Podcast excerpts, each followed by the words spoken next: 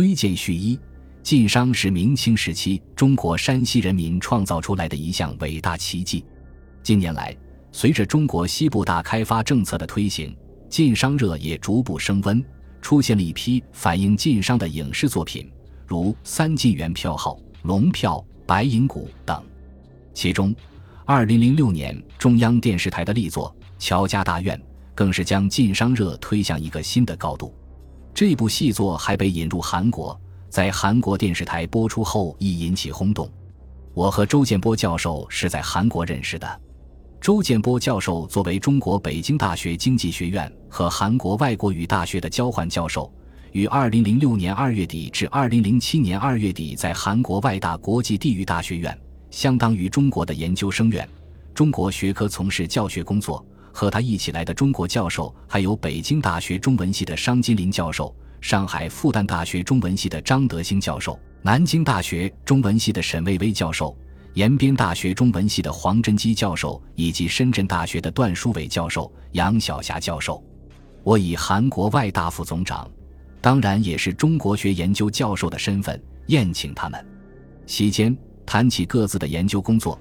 周教授说他是带着一个有关晋商的研究课题来的，有望在韩国外大工作的这一年中完成它，并希望著作完成后由我来写个序。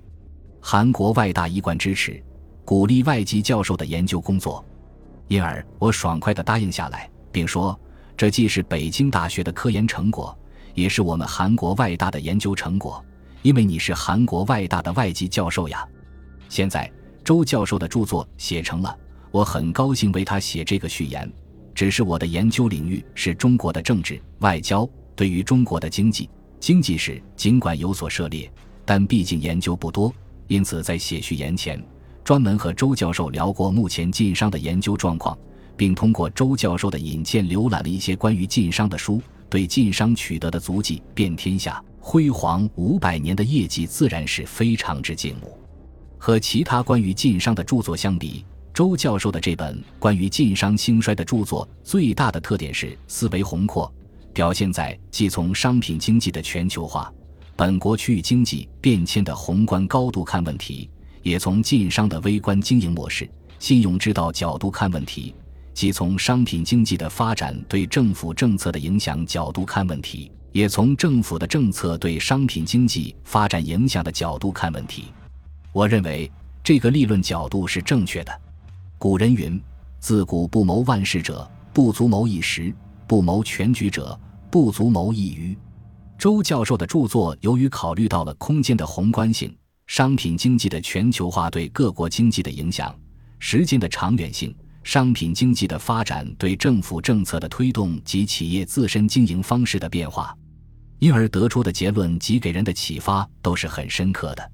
正如周教授所指出的，十四、十五世纪以后，亚欧大陆各地均出现了随着农业生产力进步、商品经济发展，要求突破地区国家的限制。而走向更大范围的国际交换的趋势，随着葡萄牙、西班牙、荷兰等西方商业势力来到东方，西方资本主义生产方式和中国国内的资本主义生产方式一下子对接了起来。中国的茶、丝绸、瓷器、糖等源源不断的到达海外，海外的白银也源源不断的流入中国。正是在这种情况下。明中叶后，才出现了全国范围内的商品经济的大发展，才出现了将农村过剩劳动力从土地的束缚下解放出来的一条鞭法，摊丁入亩等改革，才出现了以晋商、徽商为代表的十大商帮。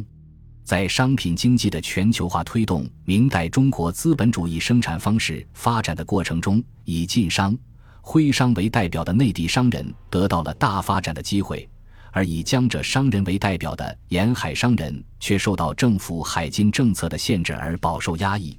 这是与南宋末年形成的政治中心北方、经济重心南方的地理格局分不开的。然而，全球化的进一步发展又会在一段时期埋葬晋商的事业，并促进沿海商人的崛起。这是因为工业革命彻底改变了世界的面貌。意味着一个以沿海港口联系世界各地的新时代的到来，这意味着中国传统的政治中心北方、经济重心南方的地理格局的改变。沿海的江浙商人由于靠近新经济革命的中心而迅速崛起，内地商人由于远离新经济革命的中心而逐渐衰落。商品经济的全球化在改变中国区域经济变迁的同时，也要求政府管理经济的方式应从官商结合促进经济发展，西方称之为重商主义，向政府退出经济的主战场，放手让民间商人发展的方向转变。这就是亚当·斯密的经济自由主义思潮。政府管理经济模式的变化，意味着企业的经营方略也必须变化，即从过去的盯着政府转为现在的盯着市场。当时代要求企业转变经营方略时，谁能在最短的时间内和新时代的要求合拍，谁就是成功者；否则将因失去市场的先机而被淘汰。进入近代后，晋商所以失败。一是因为商品经济的全球化要求以海上贸易联系世界各地，这使晋商的边疆市场大大萎缩，此乃对晋商宏观市场方面的严重挑战；二是因为商品经济的全球化要求政府管理经济模式的转变，要求企业从盯着政府转向盯着市场，这是对晋商微观经营模式的严峻挑战。晋商就是在宏观市场环境和微观经营模式都遭遇重大变化的情况下走向衰败的。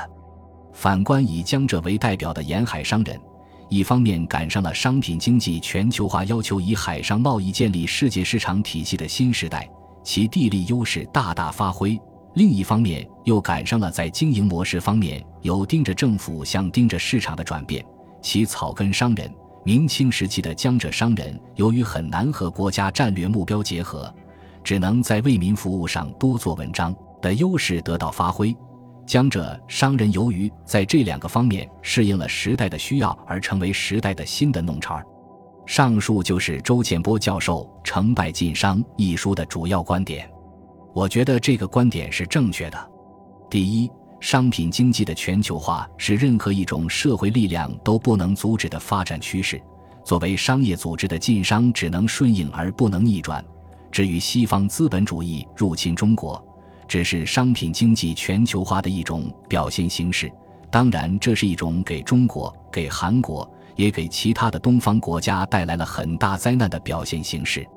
中国改革开放的总设计师邓小平先生讲：“落后就要挨打。”即反映了中国人民的这种主动融入全球化浪潮的反思。二零零八年北京奥运会的口号“让世界了解中国，让中国走向世界”，中国明星企业海尔的口号“国门之内无名牌”，都反映了中国人的这种主动融入全球化浪潮的努力。第二，传统的政治中心北方，经济重心南方的地理格局的改变。是商品经济全球化发展的结果。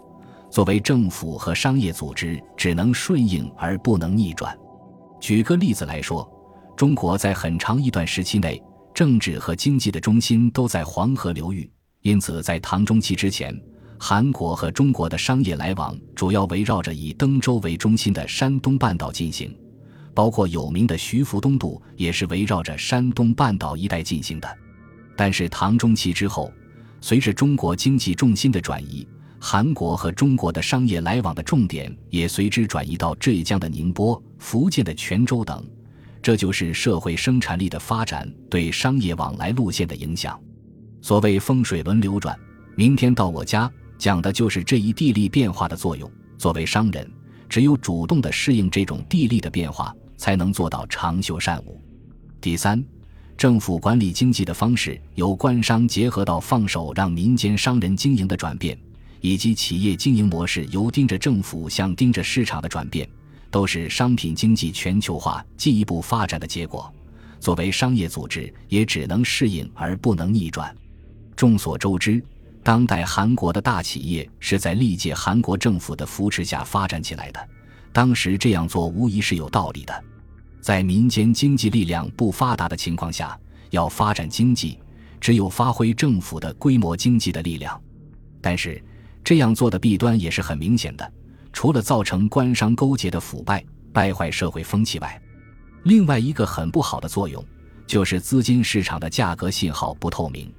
由于受到政府重点支持的企业从银行贷款容易，结果纷纷走上了不计成本、拼命扩张的道路。东南亚金融危机的爆发，可谓是生产力的进一步发展要求东亚社会转变的一个信号。在某种程度上，其意义和鸦片战争爆发对于满清社会的意义是一样的，都要求政府从管制经济走向自由市场经济。都要求企业从盯着政府走向盯着市场。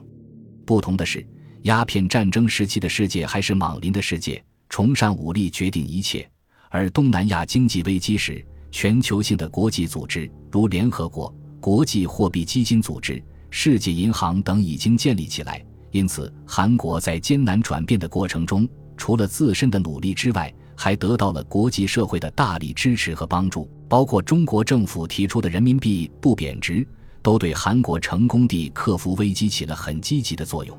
而这也是全球化的一个表现。在韩国企业界转轨的过程中，有的能够主动转变、大胆转变，结果成功的克服了危机，走向了更加绚丽的成功之路，如三星；也有的仍继续原来的经营轨道，主动改变自身不够。结果被市场所淘汰，如大禹。我想，当初的晋商也是由于变革自身不够，或者不知道往哪里变革，或者虽明白往哪里变，但变革动力不足，最终被市场淘汰的。无疑，正是商品经济的全球化所引起的国内区域经济的变迁、政府管理经济的模式的变化以及企业经营模式的变化，才最终造成了晋商的衰败。不过，正如周教授所说的，天下没有永远的成功，也没有永远的失败。成功和失败都是阶段性的。当前的西部大开发给新晋商的复兴提供了很好的契机。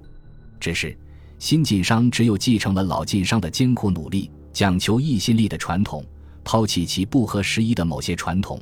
一如经济危机后的韩国企业一样，才能适应时代的要求。迎来第二次更加壮丽的辉煌。